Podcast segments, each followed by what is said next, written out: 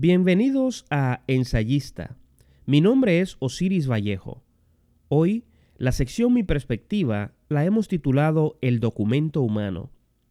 Nos referimos a escritores cuya vida trágica se confunde con su obra de tal modo que se torna virtualmente imposible encontrar la línea divisoria.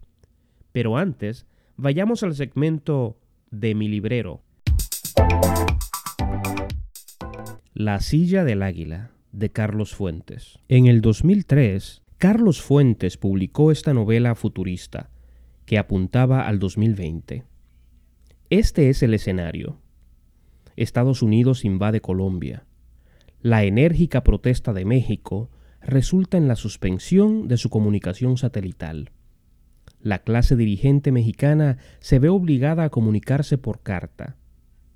Cada capítulo es una carta y cada carta nos sumerge en la realidad psicosocial de los que gobiernan. Retrata y revela el perfil que se oculta detrás de cada máscara.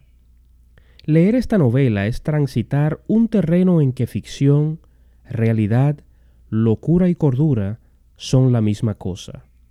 Y el final es incierto, interrogativo, delirante. Este es el segmento, Mi perspectiva, con Osiris Vallejo. Luis Ortega, el incisivo y polémico periodista cubano fallecido en abril de 2011, reflexiona en uno de sus artículos sobre la vida y obra de otro cubano, el escritor Reinaldo Arenas, y llega a una conclusión lapidaria, que lo importante con respecto a este último no es realmente su literatura, sino lo que Ortega llama el documento humano. Es decir, que la historia de la vida de vicisitudes, de tortuoso delirio que vivió Arenas, es en sí más importante que sus libros. La verdad es que no estoy plenamente persuadido a llegar a una conclusión tan contundente. Pero me parece oportuno usar el planteamiento de Ortega para iniciar una serie de cuestionamientos respecto a escritores cuya vida azarosa y turbulenta ha erigido lo que podría ser, si damos por válido el juicio de Ortega, una especie de castillo de arena literario. Hablo de escritores cuya obra conocemos solo bajo el influjo de la leyenda trágica de la vida del autor. Tenemos, por ejemplo, constancia de que Julia de Burgos, la poeta puertorriqueña, vivió una vida desgarrada, desgarramiento que se extendió hasta el momento de su muerte en la ciudad de Nueva York en 1953. Sabemos también que produjo una obra que refleja una considerable dosis de dolor. En esencia, lo que quiero destacar es que detrás de la obra percibimos la fosforescencia de la vida tortuosa de la autora. ¿Sería posible preservar la alta valoración que muchos tienen de los poemas de Julia de Burgos si desconociéramos totalmente quién los escribió? No tengo la respuesta. Volviendo a Reinaldo Arenas, es muy posible que en su caso la realidad supere la ficción. Uno de los poemas, tal vez el poema que precedieron su suicidio, nos da la clave de su grado de turbulencia interior. Dos de sus versos dicen, Todo lo cotidiano resulta aborrecible, solo hay un lugar para vivir, el imposible. Leer esos versos y el poema al que pertenecen con plena conciencia de que su autor se suicidó poco después de escribirlo, es una cosa muy distinta a encontrarse con los mismos versos desconociendo qué vida y qué tragedia los engendró.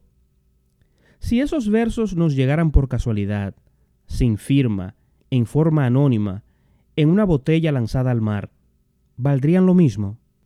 Una interrogante similar podría formularse con respecto a Alejandra Pizarnik. Es admirable la pasión con la que algunos académicos se arrojan sobre la obra de la poeta argentina. Pero ese entusiasmo de los académicos no oculta el hecho obvio de que ven una conexión irrebatible entre la obra y el torbellino vital que padeció su autora.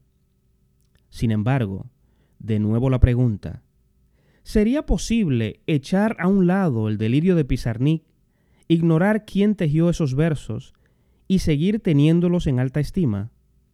Me queda la duda. Lo dicho con respecto a estos escritores también es aplicable a muchos otros. La lista es larga, y estaría de más añadir nombres. Para que quede claro cuanto he dicho, yo no echo por tierra el valor de las obras de Reinaldo Arenas, Julia de Burgos y Alejandra Pizarnik, aunque no sean parte de mis lecturas predilectas. Y creo que tienen algunas páginas válidas. Lo que digo es que tengo la sospecha, solo la sospecha, de que estamos viendo sus obras a través del cristal de su catástrofe personal, y que la literatura que nos llega no es más que un reflejo deforme que por lo mismo es infiel a su verdadera esencia. En suma, tengo pocas respuestas sobre el complicadísimo problema del documento humano. Lo que sí me queda claro es que, aunque es muy cierto que el sufrimiento, la tristeza, el desgarramiento interior suelen ser terreno fértil para las grandes obras artísticas, ni el sufrimiento, ni el desgarramiento, ni la tristeza son literatura. Y ahora pasamos a la sección Diálogo con Osiris Vallejo y Rubén Sánchez Félix. Bueno, Osiris, creo que hoy vamos a tener un diálogo un tanto breve porque hasta cierto punto concuerdo con varias de, la, de las cosas que planteas. Sin embargo, yo pienso, Osiris, eh, que la vida que llevaron estos poetas eh, eh, que mencionas si bien es cierto que hizo que nos interesara más por su obra, también creo que eh, esos poemas eh, tenían un indudable valor literario. ¿Qué crees de eso? Sí, eh, en el caso de estos tres escritores, me parece que hay, hay cosas que definitivamente son muy válidas. Hay textos definitivamente ah, sólidos. Lo que digo es que con relación a su obra en sentido general, la vida que vivieron hace que eh, veamos esa obra solo bajo el filtro de su tragedia personal. Entonces, yo no, es que yo he hecho por tierra, no es que descarto el valor de eh, su obra, sino que digo que eh, tal vez la hemos sobredimensionado tomando como base la trágica vida que vivieron. Una de las poetas que pienso que se te escapó de tu listado eh, fue Alfonsina Storni. ¿Tú piensas que Alfonsina Storni eh, dentro de esa lista que tú creaste? Sí, bueno, fíjate que no se trata realmente de una lista, ¿no? Apenas menciono como ejemplo a tres escritores y yo pienso que Alfonsina Storni, eh, con ella ocurrió algo muy parecido a lo que ocurrió con los otros tres yo creo también que la apreciación que tenemos de su obra está íntimamente ligada a la tragedia de su vida, ¿no? O al hecho de cómo, cómo terminó su vida.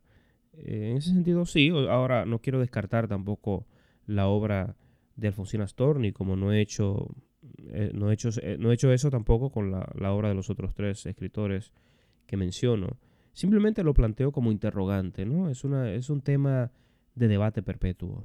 Es que a mí me resulta casi imposible eh, desligar la vida de un escritor X de su obra. Eh, y, aunque tú mencionas eh, algunos autores que tuvieron una vida trágica, hay otros que no tuvieron una vida así trágica, pero también alcanzaron cierta notoriedad por, por otras cuestiones, como fue el caso de, por poner un ejemplo, de de Borges y Neruda, que eh, vieron, si se quiere, una vida eh, eh, que le interesó al lector y al público en general por sus posiciones políticas y, las cosas que decían y que hacían, que eran obviamente extraliterarias.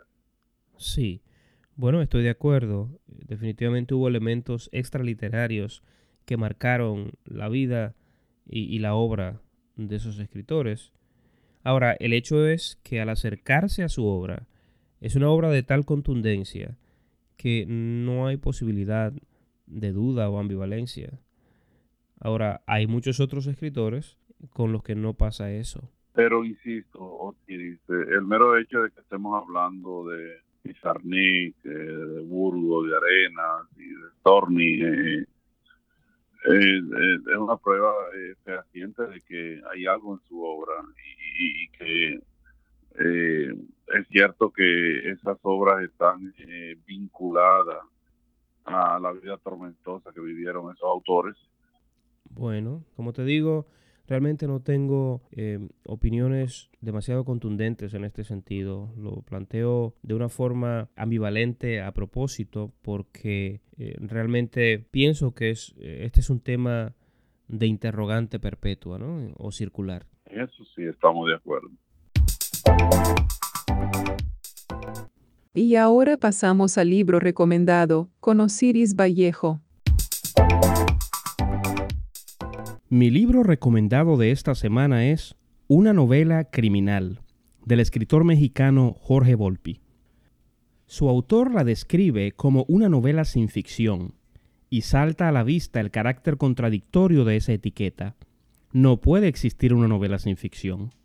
En fin, una novela criminal narra los hechos ocurridos en México a finales del 2005, concernientes al arresto de Israel Vallarta y Florence Cassé, acusados de formar parte de una banda criminal que se dedicaba especialmente al secuestro.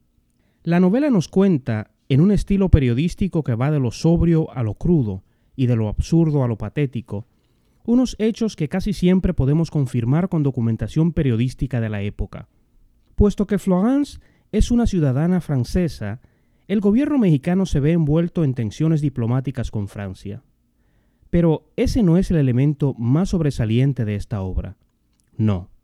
Lo más evidente, lo esencial, lo que palpita explícita e implícitamente a cada vuelta de página, es el fango de la corrupción que asfixia la sociedad que nos muestra el narrador. Así concluye el programa de hoy. Gracias por escucharnos.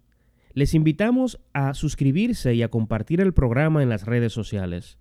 Recuerden que pueden comunicarse con nosotros por correo electrónico y mensaje de voz visitando ensayista.com. Nos encontramos nuevamente el lunes. Hasta la próxima.